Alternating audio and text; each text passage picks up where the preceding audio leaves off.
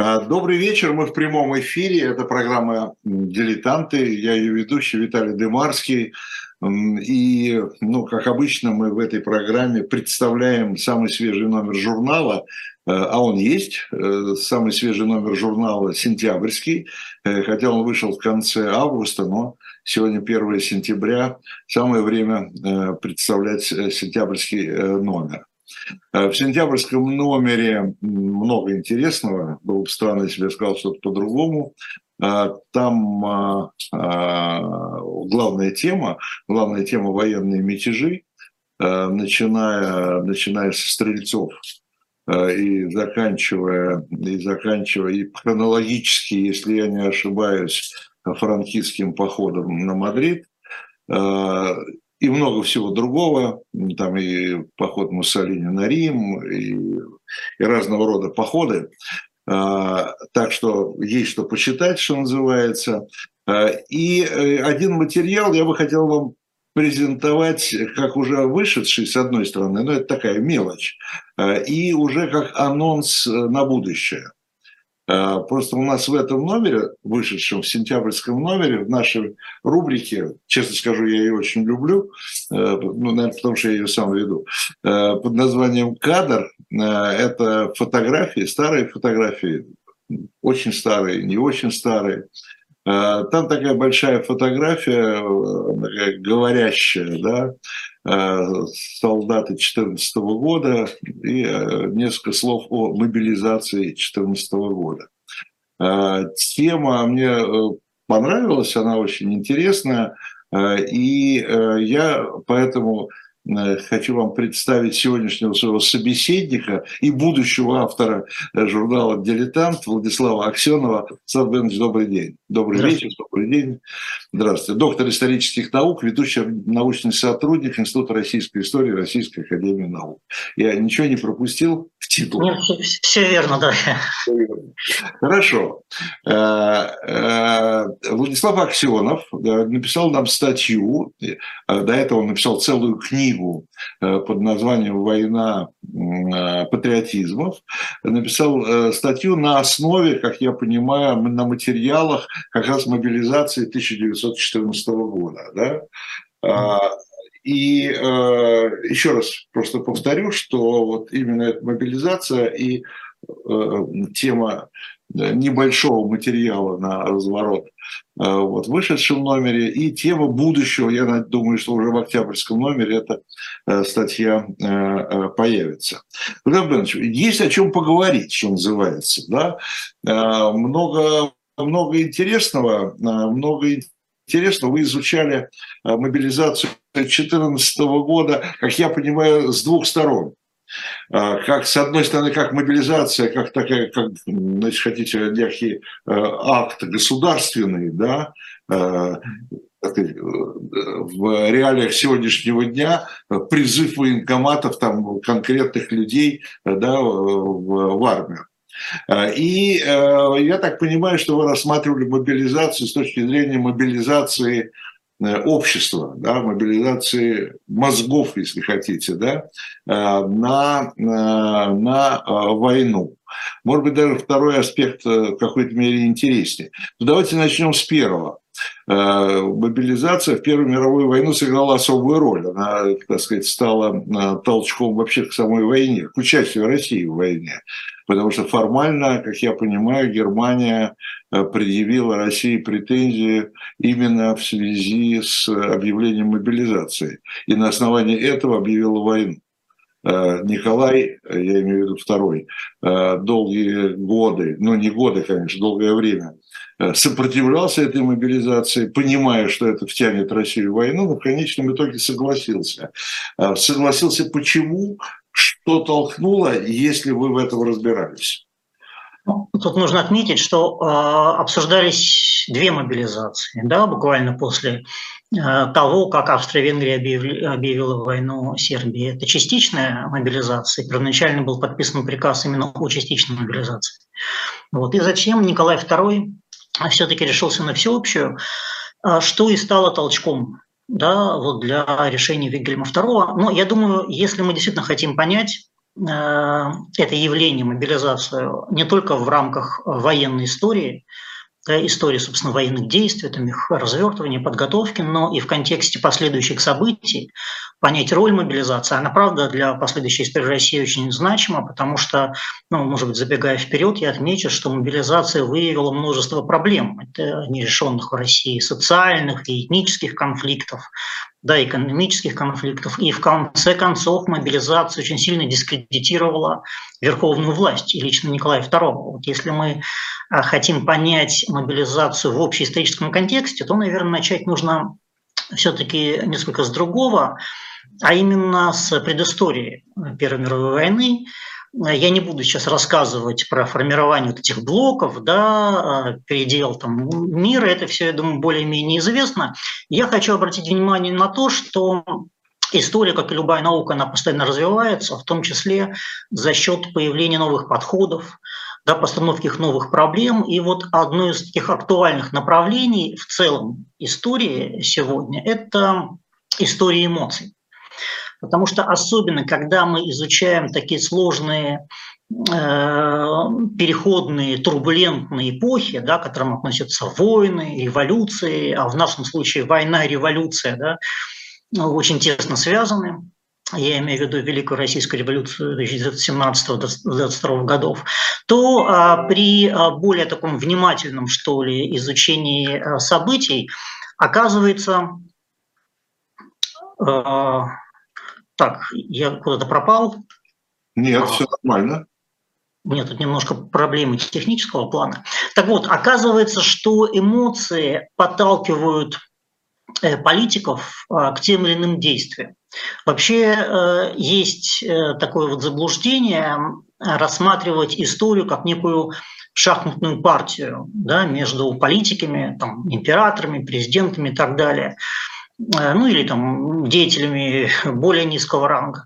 Это, конечно, большое заблуждение. Повторяю, особенно это касается вот таких кризисных периодов. И если мы говорим о предыстории Первой мировой войны, то сами современники обращали внимание на э, невротизацию э, обществ разных, в том числе публичного пространства, я имею в виду пространство текстов, визуальных образов – и по большому... Только, это вы сейчас говорите только о российском обществе? Не, не, не, нет, нет. Я да? говорю о европейском. Европейском. В целом европейском, включая, конечно же, и российское. И, в общем-то, угроза Первой мировой войны, ну, точнее, большой европейской войны, да, тогда еще не было понятия Первая мировая, вот она возникает э, уже так реально в 90-е годы 19 века, появляется ряд трудов, которые предостерегают мир от этой войны. Вот вышла трехтомная работа нашего значит, соотечественника Блиоха, да, который впоследствии представлял Россию на первой Гаагской конференции, где он сказал, что в грядущей войне не будет победителей, потому что, а, во-первых, она окажется катастрофической по своим экономическим последствиям, да, по там, демографическим последствиям, и самое главное, запустит механизм революционного воображения во всех странах. И, в принципе, с этим были согласны все. Аналогично, аналогичным выводом приходили немецкие авторы, английские авторы, французские авторы. Но вот несмотря на это, в обществе в обществах европейских да, развивался очень сильный ресентимент, в котором были замешаны национальные комплексы, национальные обиды. Ну, если мы берем, допустим, ту же самую упомянутую Францию, то это травма прусско-французской да, войны, франко-прусской войны. Если мы берем, допустим, Россию, это национальная травма русско-японской войны. Да? То есть у каждой нации, если вот мы начинаем э, копать чуть глубже, мы э, видим истоки этого ресентимента. Плюс в России этот еще ресентимент был завязан на э, панславизме, а, который в свою очередь развивается там, в середине второй половины XIX века, тоже будучи замешанным на некой обиде на Европу. Дескать, мы спасли Европу от э, Наполеона, а она нам потом так отплатила имея в виду э, вот, э, то, что Россия была названа жандармом Европы, когда пыталась подавить эту волну революции 1848 года, да, которая известна как «Весна народов». То есть э, комплексов было очень много, и вот э, об этом очень много, конечно, долго можно разговаривать, это, наверное, отдельная э, тема для беседы, но обращу ваше внимание на очень интересное признание министра иностранных дел России Сазонова. Он в своих воспоминаниях написал, что никто не хотел войны, но все политики чувствовали, что эта война как вот э, катящийся с горы снежный ком, ее уже не остановить. И они просто сложа руки смотрели на ее приближение. Вот действительно, когда мы изучаем, в том числе и дипломатические какие-то вот попытки прекратить войну, становится ясно, что, в общем-то, имеющий, при имеющемся уровне, скажем так, мышления да, людей того времени, остановить войну было крайне тяжело. Вот. Причем уже во время Первой и Второй Балканских войн прозвучали очень такие серьезные да, сигнальчики. Есть, ну, а извините, но вы хотите сказать, что э, этот ресентимент, это, э, это ощущение э, войны, оно было как бы на таком, скорее, не на рациональном, да, а на эмоциональном уровне? Ну, конечно, а в основе э, ресентимента и лежат... Игры не было, политической игры не было, была политические, те политические игры, которые были, они скорее были и вызваны этим ресентиментом. Да? То есть здесь рациональное и иррациональное, или, говоря иначе, идейное и эмоциональное очень тесно связаны друг с другом. И вот действительно а, чаще эмоции толкали политиков к принятию определенных решений, в том числе эмоции подтолкнули Николая II начать всеобщую мобилизацию. мобилизацию. А, кстати, вот один из таких тоже интересных нюансов, почему Николай II заменяет частичную мобилизацию э, всеобщей. На это повлияли распространенные в обществе слухи. А слухи тоже замешаны на ресентименте, на страхах слух о том, что якобы Вильгельм II уже объявил всеобщую мобилизацию. Причем, что самое интересное, об этом впервые написали берлинские газеты. И э, немецкое правительство не успело их опровергнуть. Эти слухи дошли до Петербурга, а, появляется слух тут же о том, что да, мы видели уже немецкий флот где-то там на горизонте в Финском заливе. Кто-то слышал, что э, там какой-то немецкий корабль подорвался на мине. И вот э, Янушкевич, значит, начальник генштаба, он эти все слухи э, передает Николаю II. И, возможно, это стало, в общем-то, таким толчком да, для принятия этого решения, потому что генералы предупреждали Николая II, что частичная мобилизация, которая проводилась только в четырех военных округах и была направлена против Австро-Венгрии, в случае начала, э, в случае вступления в войну Германии против России, ее заменить э, на всеобщую будет крайне сложно да, потому что уже начнутся как бы необратимые там, логистические сложности, трудности, связанные с движением железнодорожных составов и так далее. Вот, поэтому мы видим, что эмоциональный фактор, стихийный фактор, если хотите, даже вот его величество случай, связан с этими слухами, он э, сыграл вот э, свою роль. А именно ресентимент и страх, национальные обиды, он и заставлял, э, в том числе политиков, да, верить в значит, реальность этих вымыслов слухов.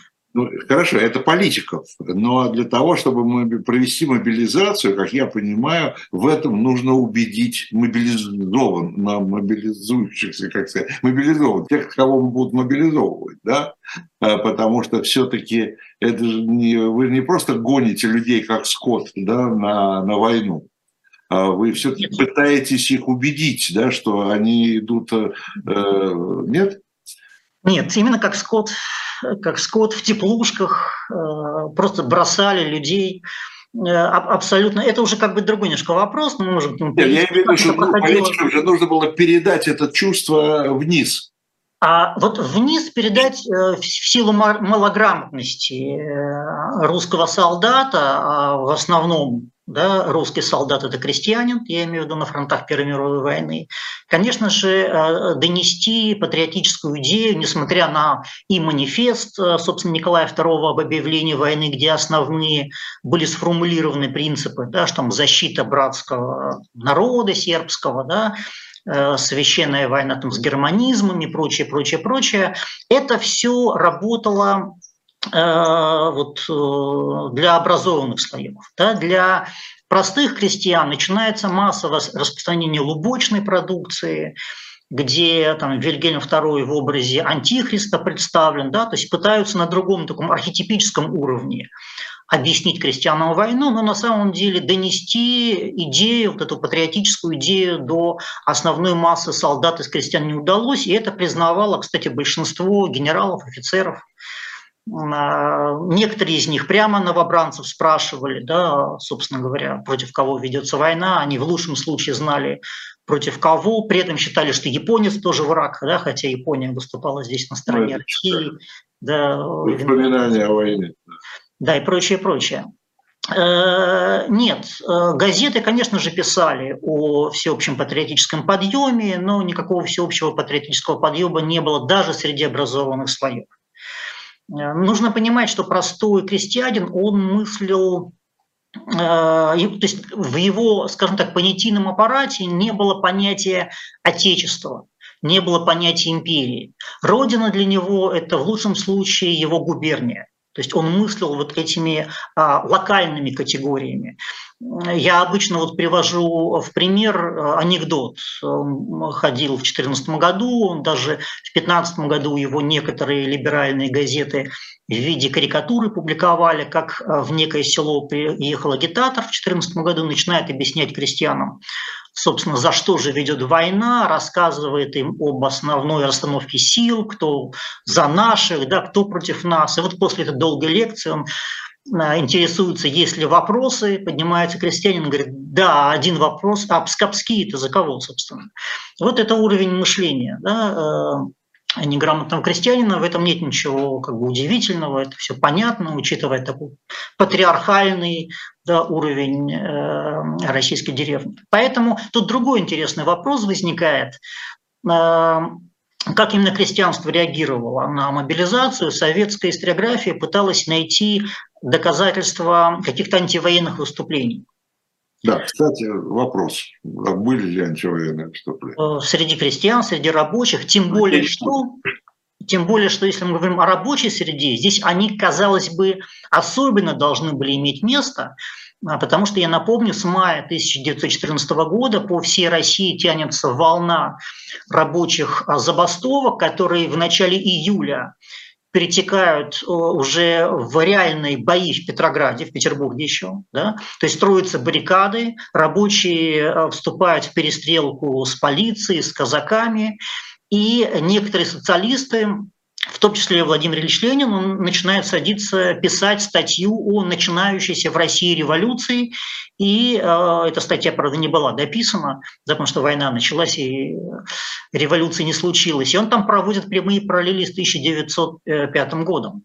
И вот э, в советской историографии возникла даже такая теория отложенной революции, что если бы не начавшаяся мобилизация, то значит, э, революция бы обязательно э, произошла.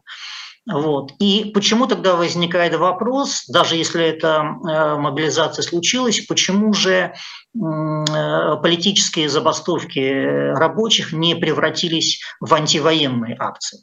Но на самом деле локальные антивоенные выступления в первые дни мобилизации и 18 июля, 19 июля, 20 июля, они имели место. И это хорошо известно по воспоминаниям современников. А, более того, в Петербурге даже были столкновения разных толп. Идет толпа патриотическая, значит, с э, государственными знаменами, да, а навстречу толпа рабочих с красными э, знаменами, антивоенными лозунгами. И это все заканчивается дракой, их разгоняют, значит, с помощью полиции. Вот, то есть локальные стычки имели, имели место. Массового антивоенного движения не произошло, но главным образом, э, наверное, потому, что не рабочие все-таки составили да, основную массу новобранцев, а крестьянство. А крестьянство, несмотря на тоже продолжающуюся так называемую большую длинную аграрную революцию с 1902 года, да, растет вот э, это вот народное крестьянское движение, тем не менее из-за отсутствия и организационного начала, какого-то осмысления событий, вот в организационные акции антивоенные не вылились. Но, тем не менее, есть один все-таки такой аспект, э, один процесс, который иногда недооценивается. Я имею в виду э, пьяные бунты мобилизованных. Да, как известно, для того, чтобы мобилизация прошла успешно, особенно на фоне мобилизации 1914 года, когда винный след тянулся там вплоть до Манчжурии, э, то и значит, министр внутренних дел э, и военный министр Сукумалинов, они договорились о том, что начало мобилизации тут же означает э, ограничение, запрет на продажу алкоголя да, в казенках. Но это вступило с народной традицией э, релаксации, ритуалами проводов на войну. Ну, и, да, и а по а, всей России ну, практически половина губерний была охвачена самыми настоящими вот бунтами, мятежами, когда буквально на несколько дней там, допустим, э, в Томской губернии, да, вот в Барнауле были известны, известные беспорядки в Стерлитамаке, когда буквально несколько дней э, город оказывался в руках восставших. И иногда вот эти э, погромы так стеснительно называют пьяными беспорядками, мол, в них ничего революционного не было. Но дело в том, что против кого были направлены возмущения запасных? Во-первых, э, против э, администрации царской. А, во-вторых, врывались в полицейские участки, в том числе охотились на полицейских, некоторых убивали. И нередко во время этих э, пьяных беспорядков поднимались красные знамена и осквернялись царские портреты. Да, то есть вообще ошибка э, некоторых и советских историков, да и современников 2014 года, 2017 года заключалась в том, что они связывали революцию именно с каким-то таким организационным моментом. Вот показательно в этом смысле дневник э, Зинаиды Гиппиус. Она, в общем-то, уже осенью 16 года предсказывала революцию. Да? Революция, как известно, начинал, началась 23 февраля с забастовки женщин-работниц, требовавшей хлеба. И вот Зинаида Гиппиус, которая до этого постоянно писала, что вот, вот-вот начнется в России революция, как бы уже иначе быть не может, она 23 февраля пишет, что как, никакая это не, не революция, это обычный голодный бунтик, потому что нет никакой организации, нет осознанности вот этого движения и так далее. То есть она э, не могла тогда понять, что в основе революции лежит, как правило, именно стихийное начало. В отличие от, допустим, там, государственного переворота, да, какого-то или восстания. То есть историческая наука сегодня, конечно же, разводит эти понятия. Революция, восстание, мятеж, бунт да, и так далее. Э, революция всегда стихийна. И, в принципе, это стихийное антиправительственное движение, оно присутствует уже вот в июле 1914 года. Но оно действительно не обретает ни организационную форму, ни какую-то ясную идейную составляющую, именно потому что основной движущей силой является крестьянская масса. Да, а, да. а скажите, пожалуйста, два, у меня два вопрос, чтобы не забыть. Э, первый вопрос, когда мы говорим о настроениях ну, в армии, то мы говорим о рядовых солдатах, христианах, там с ними все понятно. Офицеры, они, так сказать, выполняют свой долг, да, они, они офицеры, э, но при этом все-таки это искренняя поддержка вот этих, значит, всех патриотических чувств, или это просто формальное выполнение своего долга? Ну, здесь по источникам Какие не всегда... настроения среди офицеров? Историк все-таки работает с источниками, да, он не изучает прошлое напрямую, и не всегда удается вот эти нюансы по документам понять, но э, я думаю, то и другое перемешано. Да, вообще, когда происходит некая катастрофа, а многие офицеры признавали, что война оказалась для них неожиданностью, да, что это, конечно же, катастрофа, что Россия э, там, не готова к войне, плюс не будем забывать о том, что внутри русской армии, офицерского корпуса тоже были свои противоречия, да, свои конфликты, а, там, к тому же Сухомлинову было очень неоднозначное отношение. Вот. Но спустя какое-то время эти противоречия э, все больше и больше усиливаются, и появляется мысль о предательстве в верхах. А, уже в общем-то, с сентября 2014 года а русская армия начинает нести первые поражения на полях, да, Э, вот это во время э, в операции в Восточной Пруссии. И возникает вопрос, кто виноват. Ну, естественно, начинают искать измену, в том числе на самом высшем уровне. Появляются слухи о том, что предательницей является Александра Федоровна, императрица, супруга Николая II, да, что вообще вся эта вот немецкая династия и так далее. Вот. Но в сравнении с простым народом, конечно же, офицерство ну, э, проявило большую такую, скажем так, патриотическую сознательность. Их так учили, да, это они воспринимали э, в качестве своего долга. Вот. Э, но сказать, что прямо все офицерство было заряжено каким-то шапкозакидательством, нет. Я так тоже не могу. А, и еще, э, поскольку вот вы про одну из колонн, по-моему, сказали, там патриотические колонны идут, э, уже тогда э, у нас же такая прошла, произошла, на мой взгляд, ну, мне надо именно вас спрашивать, как автора книги «Война патриотизма», такая произошла некая деформация самого понятия патриотизм, да, а, у нас патриотами можно называть только тех, которых которых мы называем сегодня, там, и сегодня, и не только сегодня, э, так вот, национал-патриотами, если ты э, придерживаешься другой точки зрения, ты не патриот, хотя ты также любишь Родину и также э, хочешь Родине своей добра. Да? Это, кстати говоря, это, если говорить о тех, о начале 20 века, там позиции тех же большевиков, да, которые, как бы к ним не относиться, но они э, исходили исключительно из патриотических, я думаю, Конечно.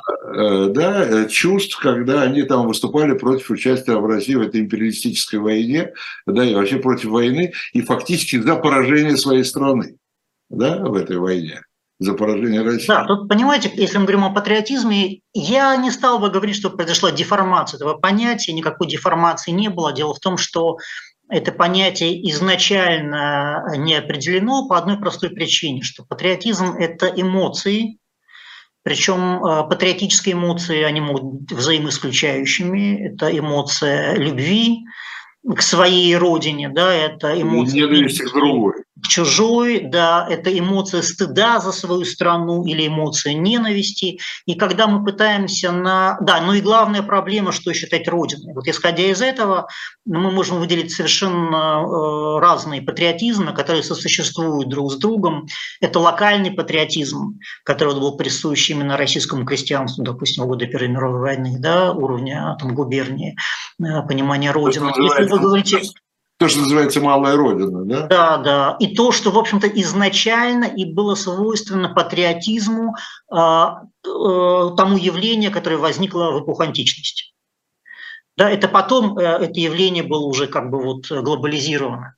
Если вот вы говорите о, о патриотизме большевиков, что это за патриотизм? Это классовый патриотизм, когда родиной считается не э, территория, а та социальная группа, которой мы принадлежим. Да, или интернационалистский патриотизм. Тоже этот термин, кстати, э, ходил на рубеже 19-20 веков. Э, и, в общем-то, начало Первой мировой войны, оно уже показало действительно этот самый раскол патриотического лагеря. Вот упомянутая Зинаида Гиппиус, она рассуждала, э, по-моему, в августе, в начале августа 2014 года в своем дневнике, как не быть если мое государство против моего, моего а, народа, должна ли я любить это государство? Она понимала, что начавшаяся война несет э, в себе трагедию, и многие современники, и в том числе э, офицеры охранного отделения, отмечали, что вне зависимости от того, как закончится война, закончится она победой России или поражением в России, в России резко а, увеличится, возрастет опасность революции. Потому что в случае победы усилится а, желание а, ну, как бы искупить да, эти вот тот подвиг, да, вот те силы, которые были затрачены на эту победу, тем более, что эта победа наверняка будет достигнута за счет деятельности общественных организаций, которые потребуют для себя какие-то там политические да, привилегии. Ну, а если это поражение, то понятно, да, с чем будут, будет связан рост революционных настроений. Так что э, ни о каком патриотическом единстве, патри... э, всеобщем патриотизме периода мобилизации мы говорить не можем. А, потому что все понимали по-разному этот патриотизм, и б, потому что э, в целом народ, в том числе образованные слои, воспринимали начавшуюся войну как трагедию. И э, многие историки, изучая, в том числе западные историки, изучая патриотическое настроение там, в Берлине, в Лондоне, да, в Париже, они обращают внимание, что э, людей на улице, вот в эти патриотические манифестации, гнал в том числе страх.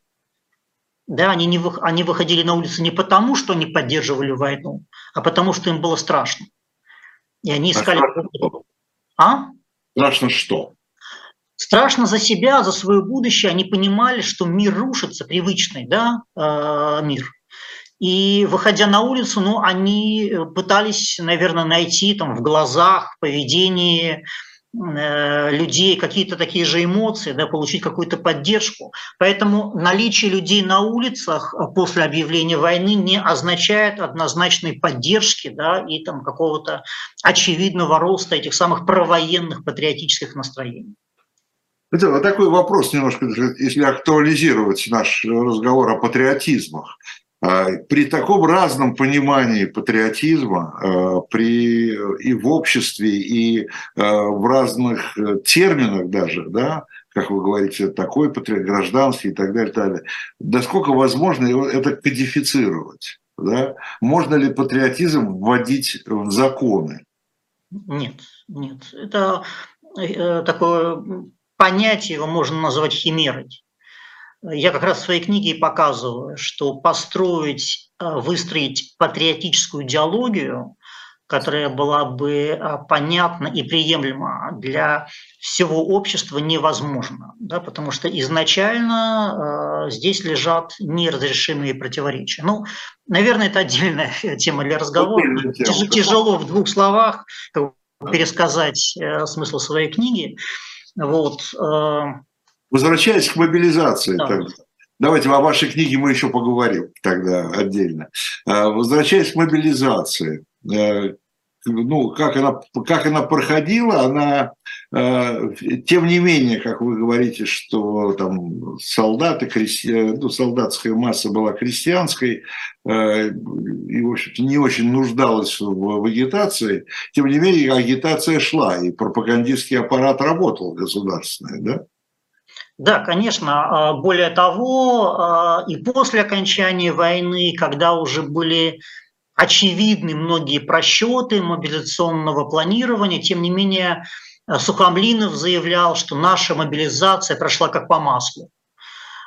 Шульгин, да, он писал, что мобилизация прошла блестяще, и после отмены сухого закона не было ни одного пьяного бунта что более чем странно да, писать такие вещи уже после войны. И такой был, значит, известный генерал, историк Головин. И вот он в своих работах, тоже после войны, э, доказывал, что Россия была готова к этой самой войне, и, в частности, доказывая высокий патриотический подъем, он переводит такие цифры что на мобилизационные пункты э, э, явилось 96% мобилизованных. А, что является исключительно высоким показателем, учитывая, что другие 4% там, приходились на людей неучтенных, там, выбывших, умерших да, и прочее, прочее, прочее. Вот он доказывает, что 96% говорит о том, что вся весь народ России, там, включая крестьян, они осознали необходимость дать отпор значит, немецкой агрессии и прочее, прочее. Но здесь на самом деле э, вот эти вот цифры сами по себе вообще в истории мало что значит. Всегда необходимо во-первых, понимать, откуда эти цифры берутся, и самое главное, что за ними стоит, какие смыслы. Дело в том, что э, крестьяне в своей массе восприняли мобилизацию как очередную повинность. Да, они привыкли исполнять эти самые э, повинности. Э, во-вторых, отправляясь к воинскому начальству, они рассчитывали получить, ну, многие из них рассчитывали получить освобождение от службы по медицинским основаниям. И в частности, а, количество военных билетов было выдано а, в таком объеме, что уже в сентябре 2014 года военные власти начинают массовое пересвидетельствование белобилетников. Вот, к сожалению, у нас нет статистики, сколько именно белых билетов было выдано, мы не знаем.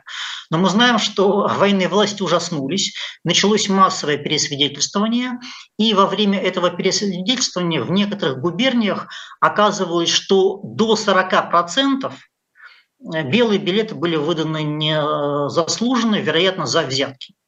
Да, то есть люди шли на мобилизационные участки, это нужно понимать, в том числе в надежде получить да, а, вот какую-то либо отсрочку, либо полное освобождение.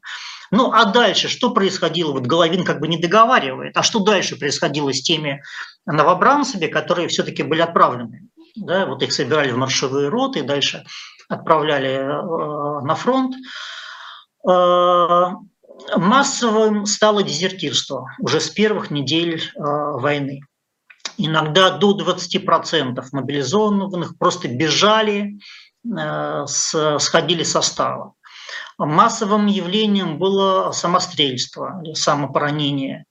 Да, значит, стреляли в себя, впрыскивали под кожу кислоту всевозможную, чтобы значит, э, ну, сделать вид, что какая-то заразная болезнь, да, и прочее, прочее. То есть все эти факты носили массовый, не единичный характер. Да, и они тоже говорят о том, с каким настроением э, люди шли на войну. Вот. Так что все эти разговоры о всеобщем патриотическом подъеме – это действительно не более чем пропаганда а какие-то свидетельства там народного творчества, как какая-то реакция на на эту мобилизацию? Да, очень много. А, ну, видите, народ у нас, его называют историки молчаливое большинство, да, в силу того, что значительная масса крестьян неграмотна и не оставила после себя эпистолярного наследия. Вот. Но, тем не менее, есть описание того, как, допустим, жены, крестьянки провожали своих э, мобилизованных мужчин на войну.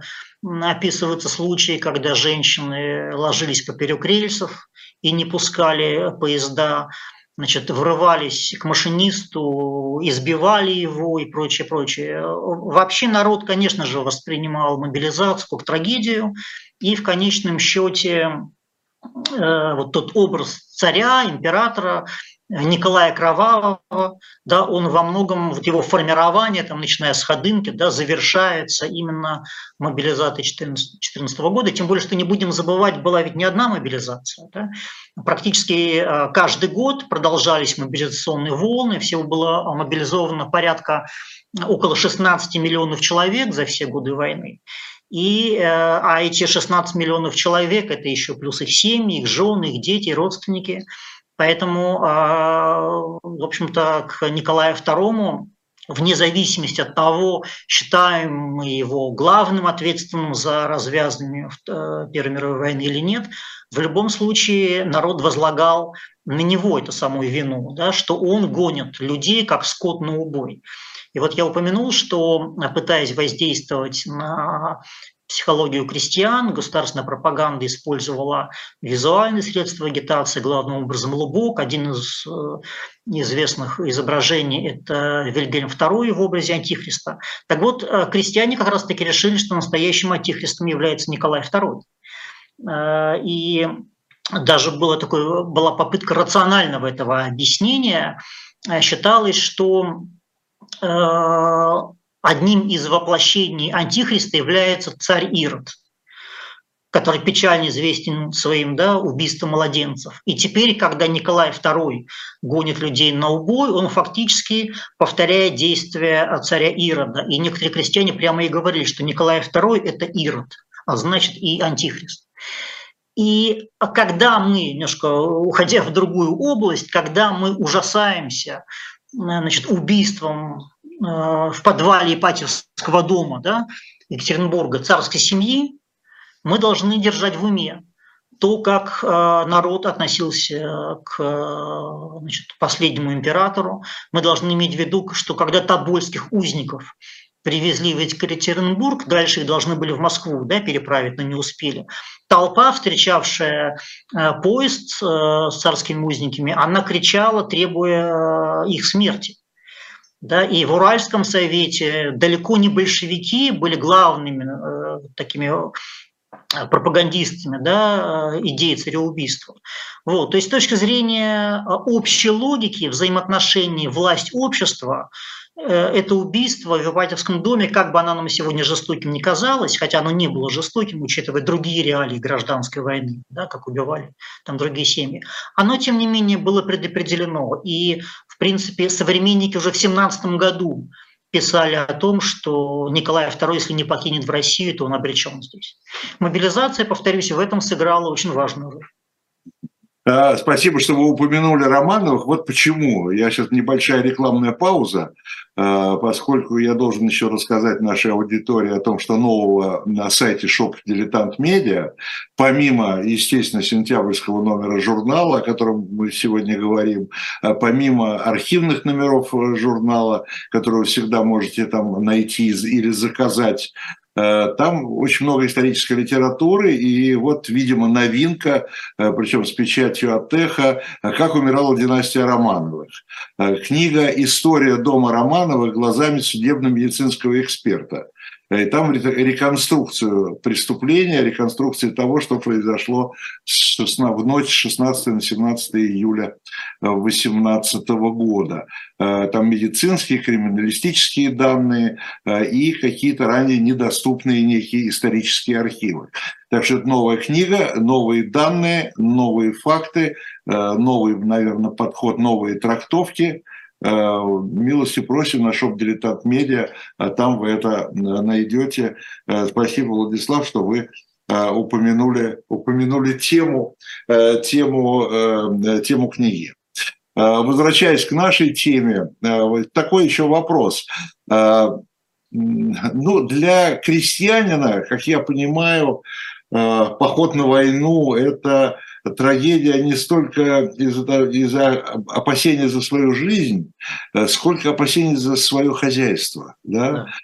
Да, это вот э, как так покинуть свое хозяйство, свой надел, вот это его больше, наверное, де, э, вот больше держало, больше его отвращало от этого похода на войну. Тем более, что не будем забывать, мобилизация началась в разгар сельхозработ. Крестьян буквально это, полей забирали. Полей, да, да. Э, в этой ситуации вот еще какой вопрос. Э, роль церкви. Она активно участвовала в мобилизации, в, мобилизации мобилизованных э, или да, конечно же. Ну, насколько, и насколько она могла играть роль, насколько э, уровень э, религиозности это позволял?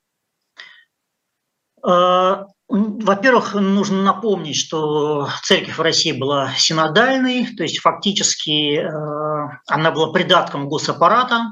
Да, конечно. Э, поэтому, конечно же, было отдельное военное духовенство, э, которое обязано было, не могло не участвовать в военной пропаганде. Потом ей, церковь, я имею в виду, это все вышло очень боком, потому что параллельно а, усилению усталости от войны, разочарованию в войне, во власти, в том числе разочаровывались и в церкви. Конечно же, когда была объявлена война, когда была объявлена мобилизация, люди устремились в церковь. И а, многие современники, а, в том числе вот официозная пропаганда, пыталась это выдать за некий рост религиозности. Да, действительно, религиозность, конечно же, усиливается, но тут нужно понимать, какого рода это была религиозность, потому что э, та же самая крестьянская масса, их религиозное сознание было синкретичным, мы прекрасно это знаем, да, и называть его вот чисто православным именно с точки зрения синодального понимания православия, официальной церкви не приходится. Да и, кстати, многие современники отмечали, что и царская семья, она пребывала в таком состоянии какого-то межконфессионального мистицизма. да, строго говоря, а, православными, там, ни Александра Федоровна, ни Николая II называть нельзя. А война, как известно, усилила эсхатологические страхи. Да? Тем более, что сама пропаганда эту тему продвигала, что грядет последняя битва а, славянского мира с германским миром. Да? И у крестьян действительно а, рождались какие-то вот апокалиптические образы, апокалиптические страхи. Вот. И с этим крестьяне шли в церковь, там свечки ставили, да, молебны вот требовали, но в конечном счете, как я уже сказал, да, ну и самое главное, как бы дилемма, которая э, засела в сознании крестьян, и потом сами солдаты это писали в письмах с войны, что если Христос сказал «не убей», да, то почему же священники от нас требуют да, этих самых убийств. И постепенно вот, э, формировался такой образ священника-предателя, э, священника-изменника. Но тоже у меня есть публикации, статьи на эту тему. Э, тема это требует, наверное, отдельного такого более серьезного разговора. Технические сложности. Мы выпали. Пропадаете. Пропадаете, да. Что-то а. у нас технические сложности но сейчас вроде ничего. Сейчас я вас вижу, слышу. Давайте, может быть, успеем, у нас осталось немного времени, на главный вопрос ответить, который я берег, так сказать, под конец. А, это, ну, скажем так, мобилизация и революция. Да? В конечном итоге, да, мы же понимаем, что и Первая мировая война, и все, что происходило вокруг, и до нее, э, нас все в первую очередь интересует, как все это могло вылиться в октябрь 17 года. Да? А, вот ну, только, не, в принципе, и в октябре, но в большей степени, наверное, февраль. Э, февраль, да. Года. Сначала февраль, потом в октябрь, в конце концов. Да. Конечно. А... Главной движущей силой революции стал человек с ружьем. И именно Николай II вложил это ружье да, вот в руки э, солдата, который в конце концов направил его против власти. Здесь, конечно же, связь прямая. Э, в том числе связь и символическая, если мы говорим о том, что как такового всеобщего патриотического единения в июле-августе 2014 года не было, то в марте 2017 года э, патриотическое единение как раз-таки произошло. Да, вот эти вот нереализованные эмоции, нереализованная жажда какой-то гордости за страну, да, за свой народ, она как раз-таки и э, появилась в России. С этой точки зрения революцию 17 года можно называть патриотической революцией. И связь, конечно же, вот э, сейчас э, историки используют понятие Великой Российской революции, 17-22 год, да, но еще есть и такая попытка объединить ее в общую эпоху войны революции 1914-1922 год. Потому что отделить Первую мировую войну от революции, революцию от гражданской войны просто невозможно. Это был единый э, процесс. Так что связь, да, совершенно прямая, очевидная. Мобилизация, война, как я уже сказал, вскрыла накапливающиеся противоречия в России там еще с конца XIX века она была катализатором. Конечно. Хотя многие ведь говорят, а в первую очередь там и военные эксперты, что э, к моменту Брестского мира, да, когда, собственно Россия вышла из войны, да, подписав этот, э, этот мир с Германией, э, там, в общем-то, Россия могла быть среди победителей. Вряд ли. Вряд ли. Российская армия практически была уже разрушена дезорганизовано к концу 2017 года, дотерпеть как-то, да, но вот не получилось. Собственно же выдвигалась идея ни войны, ни мира. Но немцы тоже это прекрасно понимали, поэтому они продолжали давление на большевистское правительство. Так что я думаю, а, и изначально, понимаете, сама ставка большевиков была, конечно же, утопической, провальной, э, и это многие современники понимали. Спасибо вам большое. Мне кажется, это очень все интересно. Э, и знаете как, вот так вот неожиданно все, все, все, все, все, у нас история становится все время актуальной. Да? Э, я еще раз напомню, во-первых, нашей аудитории, милости просим на шоп «Дилетант Медиа» за журналом и за книгами, в том числе, вот видите, только что говорили о новой книге э, касательно расстрела царской семьи, что произошло в Рупатинском доме э, в, 18, в июле 2018 года. А, и раз уж на сегодня такой был разговор, отсылаю вас к книге Владислава Аксенова, о которой мы сегодня говорили, под названием «Война патриотизмов». И обещаю и Владиславу, и себе, и нашей аудитории вернуться к этой теме обязательно и в журнале, и в наших, и в наших разговорах. А пока читайте журнал «Дилетант», читайте все, что касается нашей истории, читайте э, и делайте собственные выводы. Спасибо, это была программа «Дилетанты» и до встречи. Спасибо. Спасибо большое. Угу. Да, не за что. Всего. Всего.